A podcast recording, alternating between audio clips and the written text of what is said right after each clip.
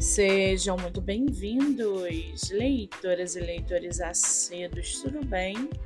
Eu me chamo Monique Machado e começo agora do livro Não Me Livro. No episódio de hoje eu trago para vocês o livro da autora nacional Mari Barros, chamado Fio Vermelho do Destino.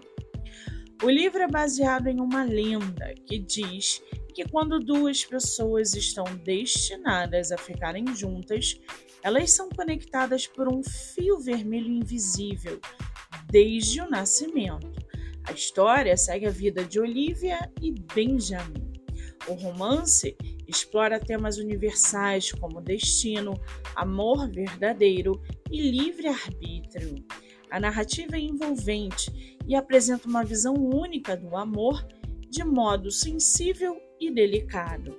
O leitor é levado por uma história comovente e cativante, torcendo para que o casal finalmente reacenda ao longo de seu fio vermelho entrelaçado do destino.